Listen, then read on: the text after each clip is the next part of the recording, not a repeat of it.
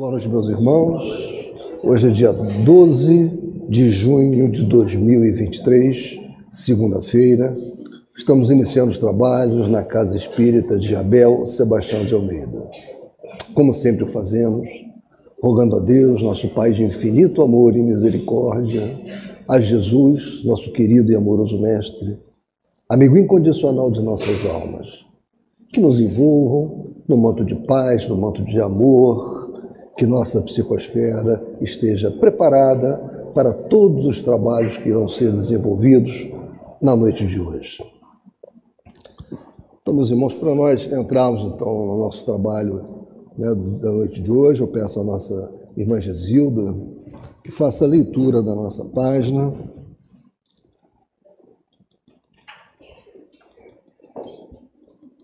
Então vai. Tá aqui, vamos. Então, meus irmãos, vamos iniciar os trabalhos para maior harmonização dos nossos corações. A página é sempre muito bem-vinda, né? Porque ela nos traz assim alimento muito especial para a gente fortificar o nosso coração, como eu disse, e, sobretudo, estabelecer essa vinculação maior com a espiritualidade. A gente vem de lutas muito grandes, chega na casa espírita, mas na medida que a gente para, que a gente ora, que a gente ouve a página, ouve uma palestra, o coração se harmoniza e as forças do bem encontram o caminho correto de nos socorrer. Desafetos. Amar aos nossos adversários desde o presente, ofertando-lhes o coração em forma de tolerância e trabalho, devotamento e ternura, é a fórmula exata para a solução dos grandes problemas que tantas vezes, por invigilância e leviandade, endereçamos, lamentavelmente, ao futuro. Lembremos-nos de que ainda ontem acalentávamos antipatias e desafetos, cultivando ódio, afeição de serpe no seio. Recordemos que semelhantes laços de treva algemavam-nos o espírito às largas sendas inferiores, impondo-nos reencarnações difíceis e angustiosas nos campos de purgação da experiência terrestre. Enviados a eles, renascemos no mundo e, porque se nos retarde o amor nos testemunhos de paciência e compreensão, somos constrangidos pela justiça perfeita a recebê-los compulsoriamente nas telas da consanguinidade, convertendo-se-nos o templo familiar em triste reduto de sofrimento. É assim que, reinternados na terra quase sempre, acolhemos na forma de entes amados, velhos inimigos que se, é, que se origem no santuário doméstico, que se origem no santuário doméstico e nossos credores intransigentes. Surgem por filhos, tiranizantes e ingratos, ou parentes e vulneráveis ao nosso melhor carinho, obrigando-nos a mais doloroso acerto, porque, estruturado em suor e pranto, quando o nosso perdão puro e simples conseguiria fundir a bruma aviltante da crueldade em brisa do esquecimento. Para que não estejamos amanhã em lares metamorfoseados em pelourinhos, por força dos corações queridos que o resgate transforma em verdugos, inquisidores de nossos dias, saibamos amar. Desde hoje, os que apedrejam ou firam, atormentem e caluniam, porque em verdade o mal é apenas mal para aqueles que o fazem, transmutando-se em bem naqueles que o recorrem entre a paz do silêncio e a prece da humildade, por saberem que a vida é sempre luz de Deus. Essa página belíssima, com esse título Desafetos, é do livro Através do Tempo, Espírito Emmanuel e Psicografia de Chico Xavier. É interessante verificar que às vezes parece uma coisa absurda, né? amar os nossos adversários. E de que forma Jesus explicou isso tão bem. O amar, às vezes, não é às vezes você ter a mesma, digamos assim, vibração que você tem por um amigo, não é isso mas é não odiar, é não se, digamos assim, regozijar com o mal que lhes acontece, é simplesmente brindar esse sentimento. Jesus indicou o perdão como único caminho transformador para todos nós. A ausência do perdão nos leva a esses quadros dolorosíssimos e não tem como escapar. Tem um laço doméstico consanguíneo que nos traz tudo de volta, ou através de proximidades muito grandes com algumas pessoas. Então, o importante é a gente aprender a ter esse automatismo no perdão. Ah, é? Não deixar. blindar, não deixar ressentimento, essa, tudo tomar conta do nosso coração. Isso é alimento da pior qualidade e sintonia perfeita para as entidades inferiores. Que Jesus nos abençoe, nos proteja e nos encoraje sempre. E, meus irmãos, a palestra praticamente foi dada, né? Com esse, esse poder de síntese de, de Emmanuel, ele já, já roubou, ah, no bom sentido da palavra, né? Né? Todas as possibilidades, nós trazemos alguma novidade, né? E a nossa querida irmã Gesilda já complementou também com aquele pouquinho que faltava, né? Então, agora eu vou né, tentar colocar um pouquinho mais né, sobre esse assunto aí. Mas o nosso tema é esse, né? Amai, o capítulo é Amai os vossos inimigos, né? E especificamente o tema é os inimigos desencarnados. É, antes de eu entrar nesse ponto que está aqui, eu vou ler para vocês alguns parágrafos que eu acho eu extraí do editorial do nosso boletim, o último boletim, que tem a ver também com tudo isso que a gente vai falar aqui. Vejam, em primeiro lugar, passamos a nos reconhecer como espíritos eternos, em trânsito pela carne com problemas e dificuldades, objetivando lições que se repetem no educandário terrestre em favor de nossa evolução. Estamos aqui para evoluir. E voltamos diversas vezes ao mundo carnal. Retornamos ao mundo espiritual, sempre com que objetivo? A nossa evolução. Mais adiante, conceituemos a Terra como um educandário, onde nos vemos na contingência de usar um admirável instrumento evolutivo, o corpo físico é ele o agente precioso para os choques evolutivos, como nascimento e morte, balizas de, nossa de nossas trajetórias, que com seus percalços e dificuldades aceleram o despertar da responsabilidade.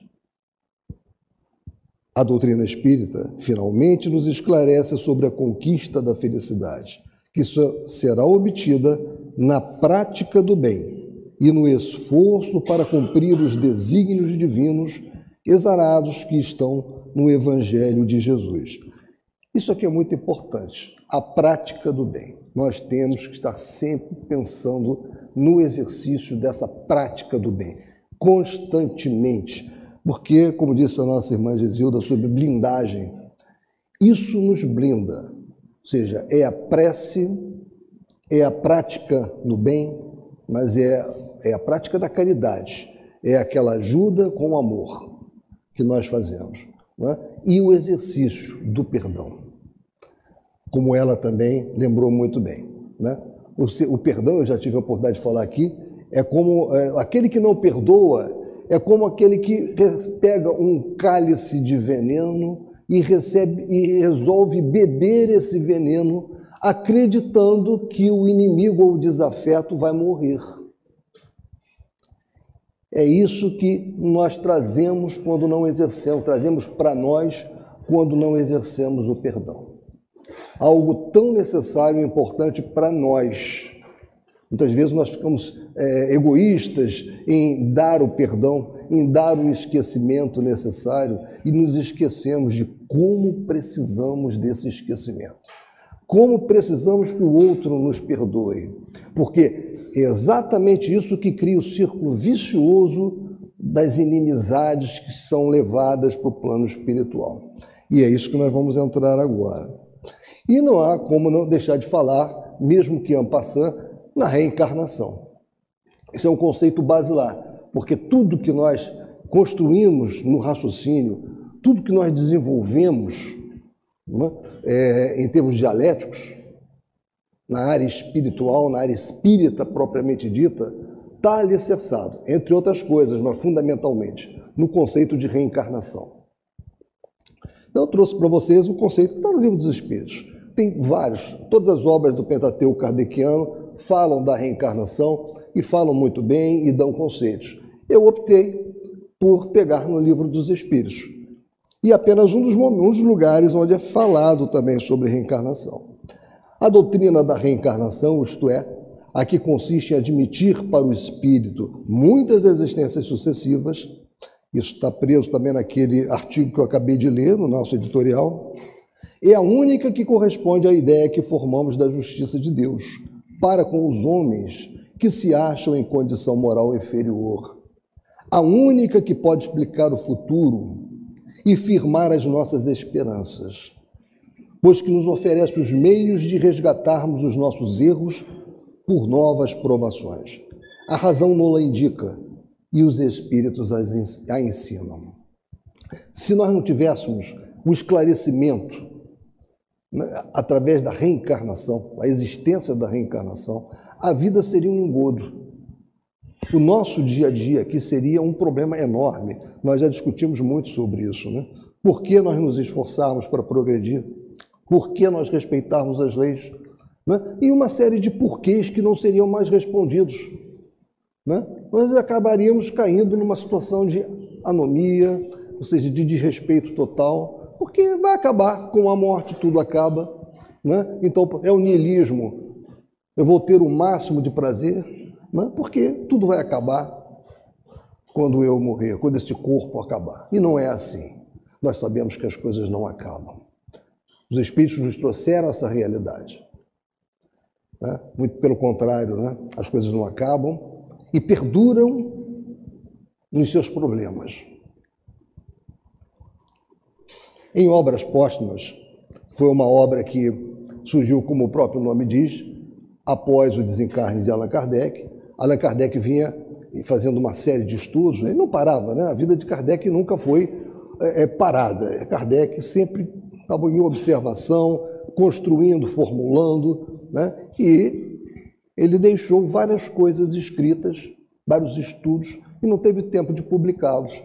Após o seu desencarne, né, os seus seguidores né, pegaram todos esses documentos, organizaram esses documentos e trouxeram a lume, sob o título de Obras Póstumas, que é uma obra que merece ser lida, merece ser estudada por todos nós. Aí vejam o que nós encontramos. As almas ou espíritos dos que aqui viveram constituem o um mundo invisível que povoa o espaço e no meio do qual vivemos. Daí resulta que, desde que há homens, há espíritos, e que, se estes últimos têm o poder de manifestar-se, devem tê-lo tido em todas as épocas. É o que comprovam a história e as religiões de todos os povos. Vivendo o mundo, o mundo visível em meio do mundo invisível, com o qual se acha em contato perpétuo, segue-se que eles reagem incessantemente um sobre o outro. Há uma interpenetração constante. Né? Ou seja, os nossos é, amigos e desafetos espirituais, é, eles nos acotovelam a todo instante eles estão próximos de nós, eles interferem no nosso dia a dia. Nós já estudamos muito sobre isso, né? Mais adiante, nessa mesma obra, ele fala da obsessão. E esse é apenas um pedaço que eu, que eu peguei, é um trecho. A obsessão consiste no domínio que os maus espíritos assumem sobre certas pessoas, com o objetivo de as escravizar e submeter à vontade deles, pelo prazer que experimentam em fazer o mal. Esses conceitos eles estão interligados com a questão da, dos inimigos desencarnados, porque na nossa vida de relação nós criamos simpatias, amizades, mas também criamos antipatias e infelizmente inimizades. E o que nós precisamos tentar fazer é resolver essas antipatias e essas inimizades enquanto estamos em relação com esses espíritos encarnados que estão aqui conosco, neste convívio. Porque quando isso não é resolvido, esses problemas, eles são levados para o plano espiritual. E dependendo do grau do problema, do grau da inimizade, do ódio que as partes tenham nutrido, mantido aqui. Aquele que desencarna, ele vai tentar manter aquela relação odiosa com o que aqui ficou. E aí, como ele faz isso? Mediante o fenômeno da obsessão. Ele pode fazer, pode, podemos estar diante de uma obsessão simples, de uma fascinação ou de uma subjugação. Não é? Voltando ao livro dos Espíritos, questão 295, vejam o que nós encontramos. A pergunta: Que sentimento anima, depois da morte, aqueles a quem fizemos mal neste mundo? Isto não é pouca, pouca coisa. Todos nós conhecemos o nosso passado e os nossos relacionamentos. E nós sabemos que nem todos, infelizmente, né, até porque somos espíritos inferiores ainda, né, são dignos de elogio. Aí a resposta dos espíritos: se são bons, eles vos perdoam, segundo o vosso arrependimento. Se maus, é possível que guardem ressentimento do mal que lhes fizestes e vos persigam até, não raro, em outra existência. Deus pode permitir que assim seja, por castigo. Questão 298, é, nós extraímos também, que na questão 298, Kardec pergunta sobre as almas gêmeas, né? É, mas no final tem uma observação do espírito que estava respondendo: da discórdia nascem todos os males humanos, da concórdia resulta a completa felicidade. É uma frase muito importante, que ela diz muito para nós. Ela nos dá o farol, o que é que nós devemos procurar. Se nós temos uma discórdia, uma desinteligência perigosa, porque ter desinteligência não é um problema. Nós não estamos aqui para necessariamente a todo instante concordarmos uns com os outros. Temos opiniões diferentes, temos evoluções pessoais próprias, não é? E não somos obrigados a concordar. Ou seja, a desinteligência é apenas uma discordância. O que eu me refiro e o tema que nós estamos tratando são aquelas desinteligências que levam a rancores muito poderosos, a ódios, é? a inimizades. É? Então nós temos que sempre lembrar disso aqui. Da discórdia nascem todos os males humanos, ou seja, da discórdia, daquela discórdia que não se soube trabalhar, que não se soube amenizar, contornar ser prudente, que é o que nos cabe fazer. Então, uma parte tem que ser prudente. E a outra coisa importante na mensagem anterior é a questão do arrependimento. Se fizemos mal, devemos trabalhar o arrependimento. Isso é muito importante. A outra parte tem que saber que nós nos arrependemos, mesmo que ela ainda não tenha se arrependido também. Não importa. Essa é a nossa tarefa. Essa é a nossa função. É difícil, é dificílimo. Mas claro que é. Se nós pegarmos bem a escala espírita, questões 96 eh, em seguinte, até 110 a 113 no livro dos Espíritos, nós vamos ver lá as ordens e as classes quase numeráveis de, de espíritos. É? Então, temos evoluções muito diferentes, somos muito imperfeitos. Questão 459, que eu falo sempre aqui, não só eu, né? vários palestrantes, vários colegas que vêm aqui falar, né? mas ela é uma questão no Livro dos Espíritos que nós devemos lembrar sempre. Pergunta Kardec: influem os espíritos em nossos pensamentos e em nossos atos? Os espíritos não deixam margem à dúvida. O espírito que respondeu não deixa mínima margem à dúvida. O que diz ele? muito mais do que imaginais. Influem a tal ponto que, de ordinário, são eles que vos dirigem. Isto é muita coisa. E na pergunta 460, o que está dito lá? De par com os pensamentos que nos são próprios, outros haverá que nos sejam sugeridos? Vossa alma é um espírito que pensa. Não ignorais que frequentemente muitos pensamentos vos acodem a um tempo sobre o mesmo assunto, não raro, contrários uns dos outros. Pois bem, no conjunto deles estão sempre de mistura os vossos com os nossos. Daí a incerteza em que vos vedes, é que tendes em vós duas ideias a se combaterem. Ou seja, Então nós temos que estar sempre orai e vigiai.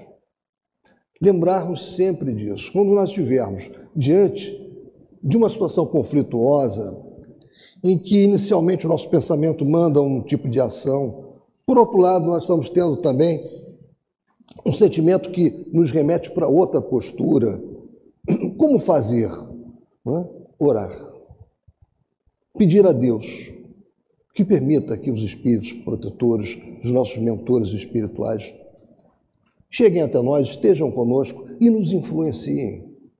Procuremos dar para nós mesmos, pelo menos, ao menos, uma noite, né? antes de tomar uma decisão importante. Por quê? Porque na noite, nós sabemos muito bem, através do sono, nós temos um desprendimento parcial do nosso espírito. Nosso espírito se desprende parcialmente do corpo, se desdobra. Não é? É, e vai interagir fortemente na espiritualidade. Então nós devemos pedir sempre que nesse momento do desdobramento que nós temos no sono, nós possamos ser auxiliados a melhor avaliar aquele problema que tanto está nos preocupando, a que possamos ter uma orientação mais segura de como proceder com relação ao assunto A ou assunto B porque a interação é, com o mundo espiritual ela é fortíssima. E o, nós extraímos também de uma obra muito interessante que quem ainda não, não tem, não teve oportunidade de ler, é uma obra que merece que se tenha em casa. É uma obra muito interessante, é o Consolador. Né? São perguntas e respostas, como é no livro dos Espíritos. Né? Só que quem responde é o Espírito Emmanuel. Né? E essa obra ela foi psicografada por Chico Xavier. Então, na questão 158 desta obra, o que, é que nós encontramos? Se uma criatura desencarna deixando inimigos na Terra, é possível que continue perseguindo o seu desafeto dentro da situação de invisibilidade, isso é possível e quase geral. No capítulo das relações terrestres, porque se o amor é o laço que reúne as almas nas alegrias da liberdade, o ódio é a algema dos forçados que os prende reciprocamente no cárcere da desventura. Então, nos romances principalmente os romances psicografados por Chico Xavier, Ação Reação, é, Sexo e Destino e vários outros, nós encontramos informações valiosíssimas sobre isso, sobre é, é, essa vindita que aquele que estava encarnado leva para o plano espiritual. Né? E, e, muitas das vezes, se não me falha a memória em ação e reação, é, a entidade desencarnada tem um ódio tão grande que ela procura auxiliares no plano espiritual. Verdadeiros verdugos, porque lá não nos esqueçamos, como aqui também existem os matadores de aluguel em alguns lugares, né? em alguns rincões, infelizmente, nós encontramos esse tipo de pessoa. No plano espiritual, nós encontramos verdadeiras escolas de verdugos, né? de, de vingadores, como é dito, acho que é em ação e reação. E eles são contratados também, eles se vinculam. O espírito que quer se vingar aqui, se ele está tendo dificuldade no seu intento, ele pode muitas das vezes até fazer isso. Se vincula de uma forma terrível, né, porque ele passa a ser dominado por essas hostes de espíritos perigosos, mas ele nem se importa mais com isso, porque o desejo dele de vingança é tão grande que aquilo para ele se torna sem problemas. O que ele quer é aquela vingança. Vejam como isso é sério. E muitas das vezes nós encontramos, nós temos que estar o tempo todo preparados para nos protegermos com o amor, com a oração, com a prática do bem, porque às vezes não é nem aquele que nós fizemos mal aqui que está a nos perseguir. Apesar do tema da noite de hoje é esse. São as nossas relações difíceis, complexas e complicadas aqui, que geram ódios, ressentimentos, e que é aquele que parte para o plano espiritual. Continua a cobrança daquilo que ele acha que é devido. Mas muitas das vezes nós temos também vinculações apenas porque estamos, digamos, por exemplo, numa casa espírita. Nós já fizemos um estudo aqui sobre Aconteceu na Casa Espírita, uma obra bastante interessante. É? é, é quem não leu essa obra, vale a pena lê-la. Aconteceu na Casa Espírita. Ou seja, então, passa-se numa casa espírita em que uma, um, um, grupo de, de, de espíritos né, é, desejosos de eliminar aquela casa espírita, a, a atuação daquela casa espírita, porque aquela casa espírita fazia um bom trabalho de desobsessão, de esclarecimento, né, de passes, acolhimentos, e aquilo estava prejudicando o trabalho daquelas hostes negras da espiritualidade, e eles resolveram o quê? Agir nos dirigentes da casa espírita, principalmente sobre os dirigentes da casa espírita, vinculando-se, criando problemas, armadilhas. Então, muitas das vezes, às vezes, nós estamos vivendo problemas, né, num plano espiritual, apenas porque temos uma posição. Mas o ponto principal hoje do nosso estudo é aqueles com os quais nós tivemos relações difíceis né? e que levaram para o plano espiritual as consequências dessas relações difíceis que aqui tinham conosco. E continuando, se alguém partiu odiando, e se no mundo o desafeto faz questão de cultivar os germes da antipatia e das lembranças cruéis, observem isso, hein? Se alguém partiu odiando, e se no mundo desafeto faz questão de cultivar os germes da antipatia e das lembranças cruéis, é mais que natural que no plano invisível perseverem os elementos da aversão e da vindita implacáveis, em obediência às leis de reciprocidade. Depreendendo-se daí a necessidade do perdão é aquilo que nós falamos logo no início, que Judas comentou também, com o inteiro esquecimento do mal, a fim de que a fraternidade pura se manifeste através da oração e da vigilância, convertendo o ódio em amor e piedade, com os exemplos mais santos do Evangelho de Jesus. O Evangelho de Jesus é a nossa bússola. Na verdade, eu já falei isso algumas vezes. Esse Evangelho é o, é o código de conduta universal. E não é universal porque ele se aplica a todo o orbe terrestre, não. Ele é universal porque ele se aplica às relações dos espíritos no universo. Muitas são as moradas de meu Pai, e nós vamos morar em vários globos, em vários mundos. Vamos ter relacionamentos em diversos mundos. Qual é o código de moral aplicável? O Evangelho. Na questão 159, no caso das perseguições dos inimigos espirituais, a ação deles se realiza sem o conhecimento dos nossos guias amorosos e esclarecidos? Uma pergunta bastante razoável, né? Normalmente a gente faz essa pergunta, afinal de contas, é assim, eles vão e fazem como querem? Vejam a resposta de Emmanuel. As chamadas atuações no plano invisível, de qualquer natureza, não se verificam à revelia de Jesus e de seus prepostos mentores do homem na sua jornada de experiências para o conhecimento e para a luz.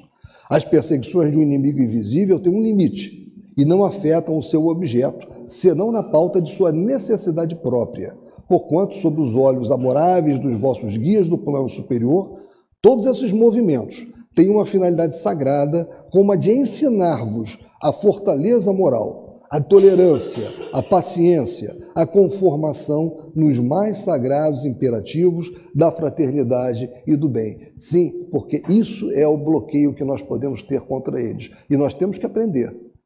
Temos que aprender a exercer isso aqui. A tolerância, a paciência, a conformação, a fraternidade e a prática do bem. E entrando então na, no Evangelho segundo o Espiritismo, né? que é isso tudo foi um introito, mas compatível com o que nós estamos estudando. Ainda outros motivos tem o espírita para ser indulgente com os seus inimigos. Sabe ele, primeiramente, que a maldade não é um estado permanente dos homens, que ela decorre de uma imperfeição temporária e que, assim como a criança se corrige dos seus defeitos, o homem mau reconhecerá um dia os seus erros e se tornará bom.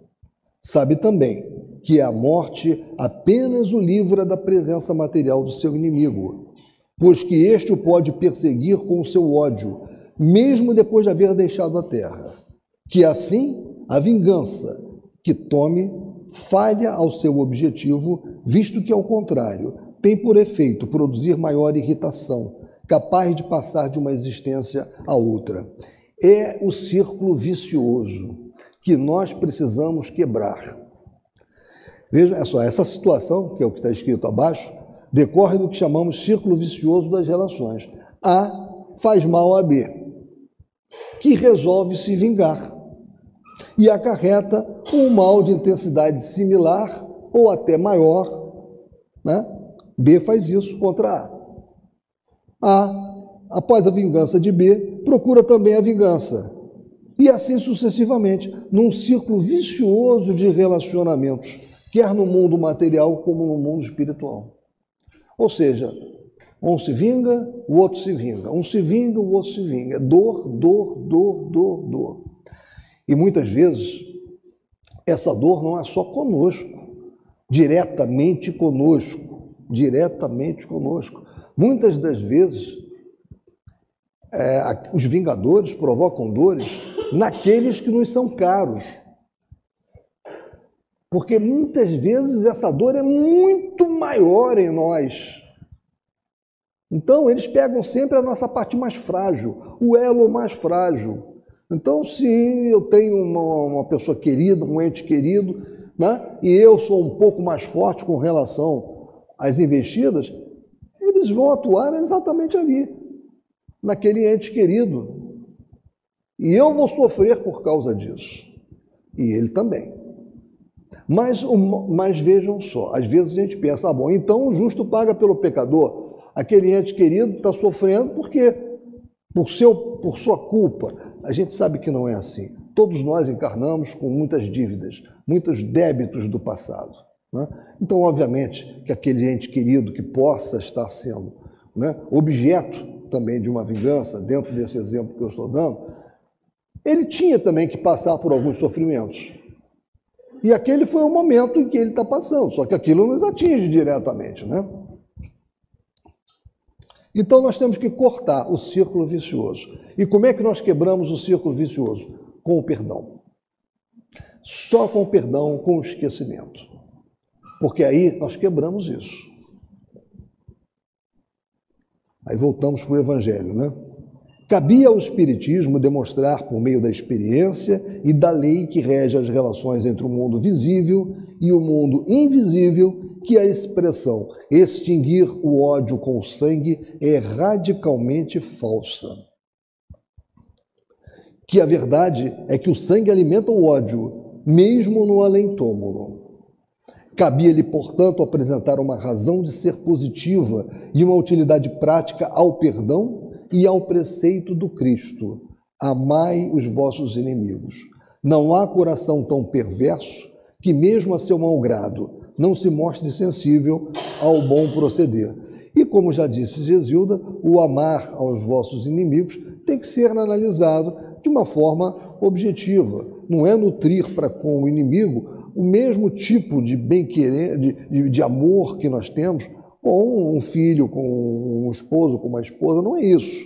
Mas é não nutrir contra aquele inimigo o ódio, não nutrir contra ele o desejo de que ele seja prejudicado, de vingança.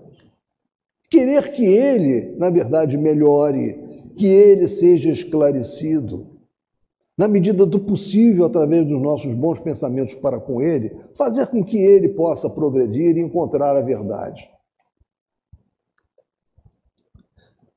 Mediante o bom procedimento, tira-se pelo menos todo o pretexto às represálias, podendo-se até fazer de um inimigo um amigo, antes e depois de sua morte.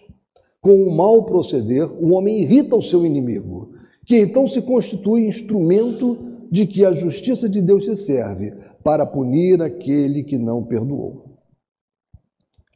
Então, nós, nós temos que ver o seguinte: é, nós não podemos alimentar esta relação odienta. Nós temos que quebrar essa relação. tem que partir de nós. Nós não podemos esperar que seja o outro. Estamos sempre achando que é o outro que tem que pedir perdão, é o outro que tem que reconhecer que estava errado. Nós temos que inverter a lógica.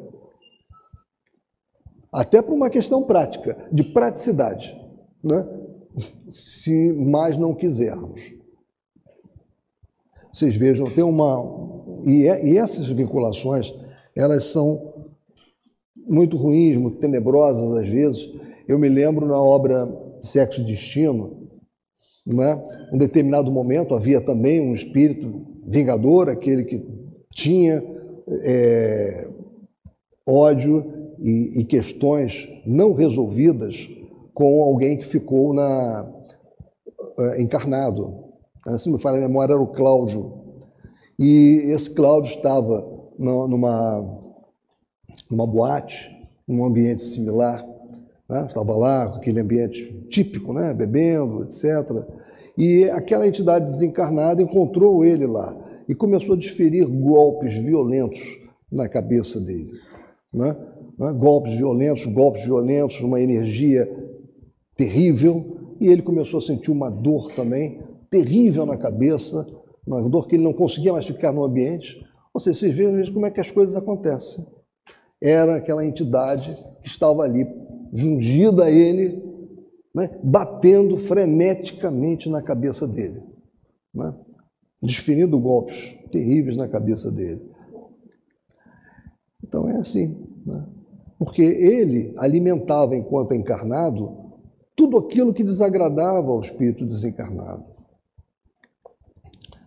Pode-se, portanto, contar inimigos assim entre os encarnados como entre os desencarnados.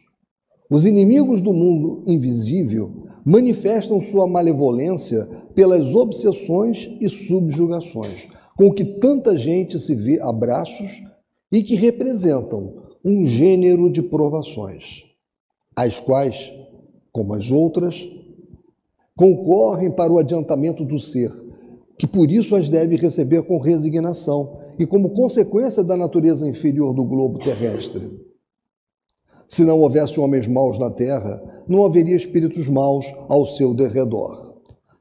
Se, conseguintemente, se deve usar de benevolência com os inimigos encarnados, do mesmo modo, se deve proceder com relação aos que se acham desencarnados. Quando nós fazemos o trabalho aqui às quartas-feiras, nós vemos muito essa situação que nós estamos narrando aqui, né? desses desafetos, né? desses espíritos que estão ligados àqueles ainda encarnados e que trazem ressentimento, ódio, rancores muito profundos e que muitas vezes não acabam numa sessão, numa única sessão. Porque o, o dialogador ele não pode ter a pretensão de achar que necessariamente ele vai conseguir convencer aquele espírito empedernido apenas numa sessão a mudar. Isso é um trabalho. É um trabalho que às vezes tem que ter sequência em mais de uma sessão, em que aquele espírito é trazido aqui e ele é, a cada dialogação, ele vai sofrendo um pouco mais de interferência positiva, ele vai refletindo um pouco mais. Né?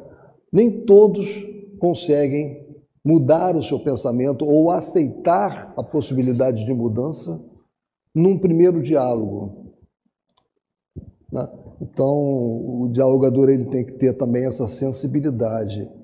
Ele não pode achar outra coisa, o dialogador precisa ser muito amoroso e ouvir o espírito. Ouvir a entidade que está ali. E não simplesmente, como se fosse uma verdadeira metralhadora giratória, começar a despejar sobre ele uma doutrina, uma orientação, isso. Tem que ouvi-lo. Porque é através dessa dialética de ouvir as mágoas que ele traz, as dores que ele ainda contém no seu, no seu ser, contra A ou B ou C, que nós poderemos então auxiliá-lo a mudar o pensamento. E é com muito amor. Não adianta o enfrentamento, também não adianta a postura do dialogador que resolve enfrentar. Dedo em riste, vou enfrentar. Não é assim que você vai resolver. Não é assim que você vai convencer.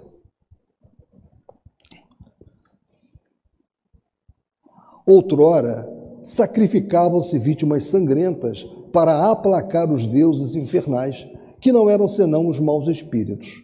Aos deuses infernais sucederam os demônios, que são a mesma coisa.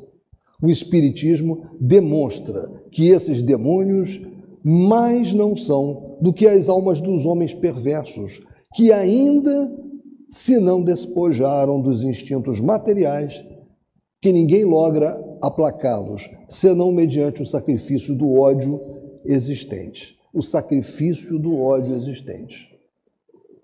Isto é, pela caridade, que esta não tem por efeito unicamente impedi-los de praticar o mal, e sim também o de os reconduzir ao caminho do bem e de contribuir para a salvação deles. É assim que o mandamento amai os vossos inimigos não se, não se circunscreve ao âmbito acanhado da terra e da vida presente. Antes, faz parte da grande lei da solidariedade e da fraternidade universais. Ou seja, por isso que nós, em algumas orações, pedimos né, para que os nossos inimigos, eles sejam também, eles tenham o ódio deles aplacados, que eles tenham a claridade do Evangelho incorporada aos seus corações, porque é muito importante pedir por eles. Nós precisamos pedir por eles, como pedimos por nós. Isso é fundamental, exatamente para quebrarmos esta relação do ódio que não se acaba na vida presente se nós não fizermos alguma coisa por isso. Porque senão nós vamos ter que fazer quando ele estiver desencarnado, agindo contra nós ou contra nossos familiares. Então o melhor momento é agora, é o aqui e agora. Resolvermos os nossos problemas aqui e agora e não deixarmos para depois. Avolumar. Em Leis Morais da Vida,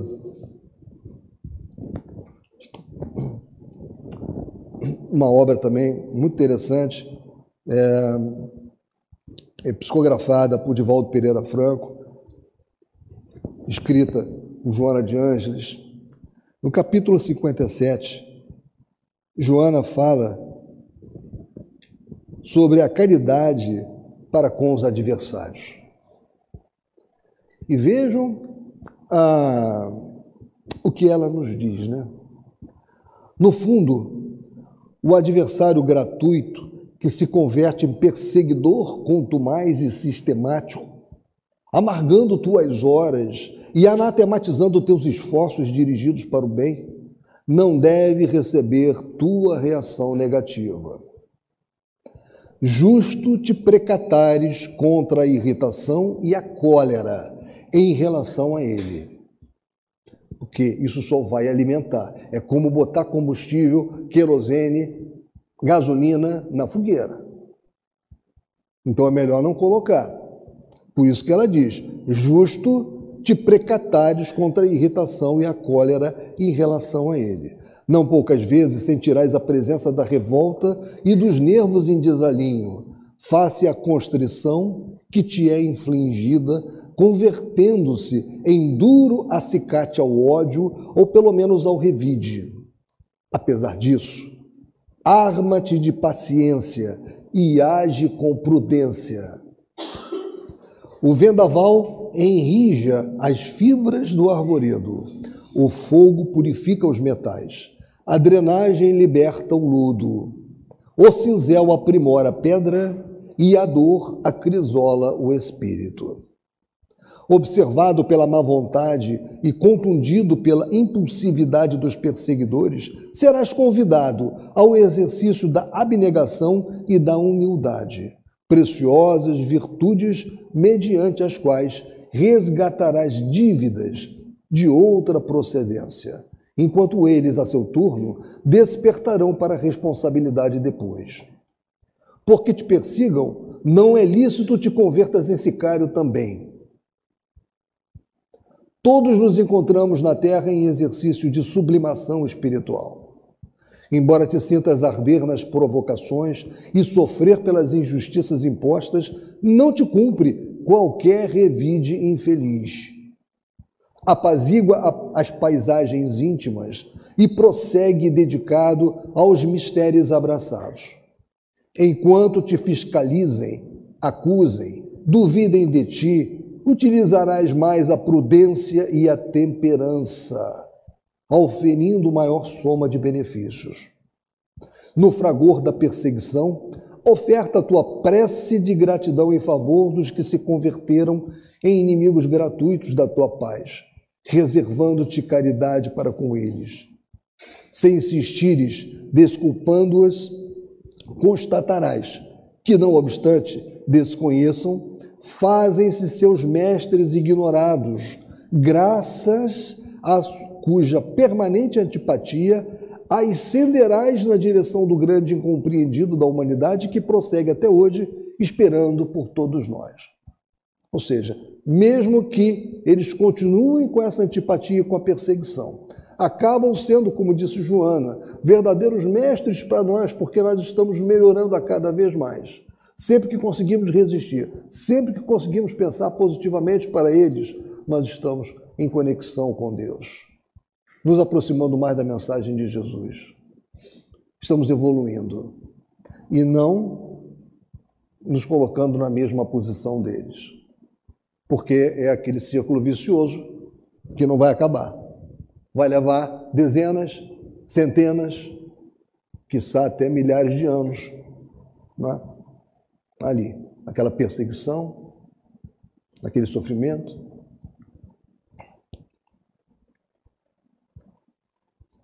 É, eu tinha aqui uma.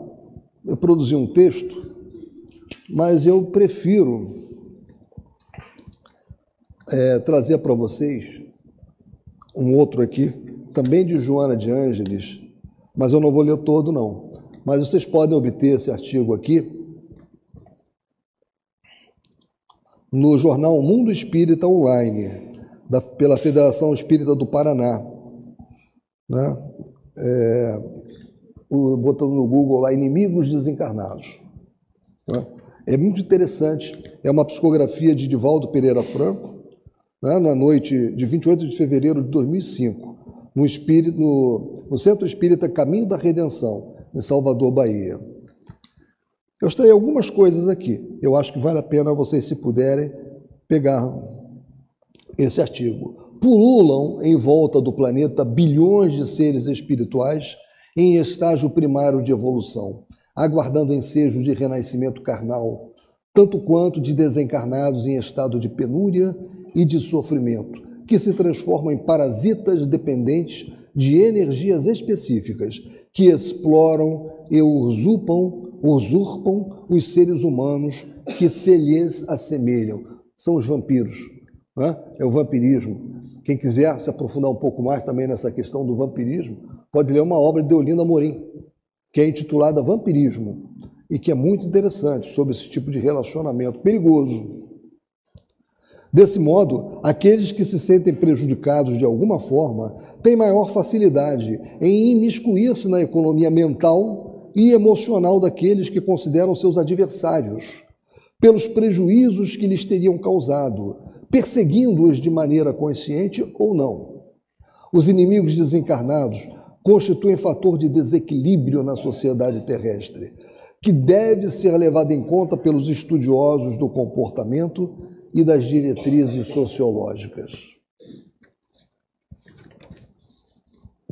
Os inimigos desencarnados, desse modo, vinculam seus seres humanos atraídos pelas afinidades morais pelos sentimentos do mesmo teor. Círculo vicioso, ódio. O ódio daqui mantém o ódio de lá. Pelas condutas extravagantes que se permitem.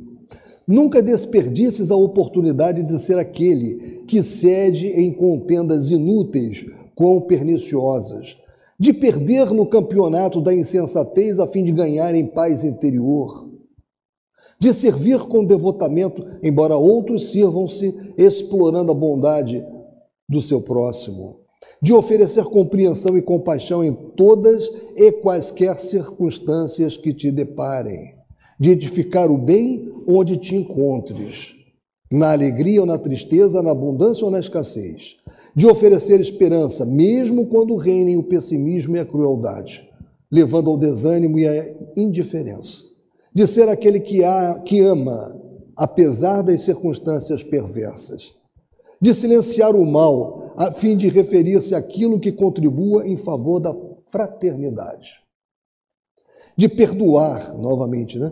mesmo aquilo e aquele que aparentemente não mereça perdão, de ensinar corretamente, embora predomine a prepotência, e por essa razão mesmo. Nunca te canses de confiar em Deus, seja qual for a situação em que te encontres, vestindo a couraça da fé e esgrimindo os equipamentos do amor, os teus inimigos desencarnados. Não campo emocional, nem vibratório em ti, para instalar as suas matrizes obsessivas permitindo-te seguir em paz, cantando a alegria de viver e iniciando a era nova de felicidade na Terra. Como eu disse, foi uma página psicografada por Divaldo, a mensagem de Joana de Ângeles, e vocês podem obter no Mundo Espírita. É só colocar lá no Google, né? Mundo Espírita, os inimigos desencarnados. Muito interessante. Eu li apenas uns trechos, mas a mensagem de Joana de Ângeles, ela é muito boa, muito interessante. Como o nosso tempo aqui é limitado, né, eu li apenas algumas coisas que eu separei. Bem, meus irmãos, chegada a hora então, isso aqui é uma. Isso aqui eu trouxe para vocês, foi um texto, mas eu acho que não, não vai valer a pena, que eu queria falar um pouco sobre ah, o chat GPT né, e o uso do chat, chat GPT também né, na, na, área de pesquisa espírita, né, porque é um texto que eu acabei produzindo com auxílio da inteligência artificial sobre a matéria, né, que foi bastante interessante. Né, e aí, é, mas é, vai ficar muito extenso aqui, não é tão extenso assim, são duas folhas, né? mas é sobre o, sobre o assunto. Eu queria mostrar para vocês que é uma ferramenta que nas nossas pesquisas e nos nossos estudos nós podemos também é, usar né, esse famoso chat GPT tão falado, né? GPT. Então, meus irmãos, nesse momento, vamos então concluir o nosso estudo da noite de hoje.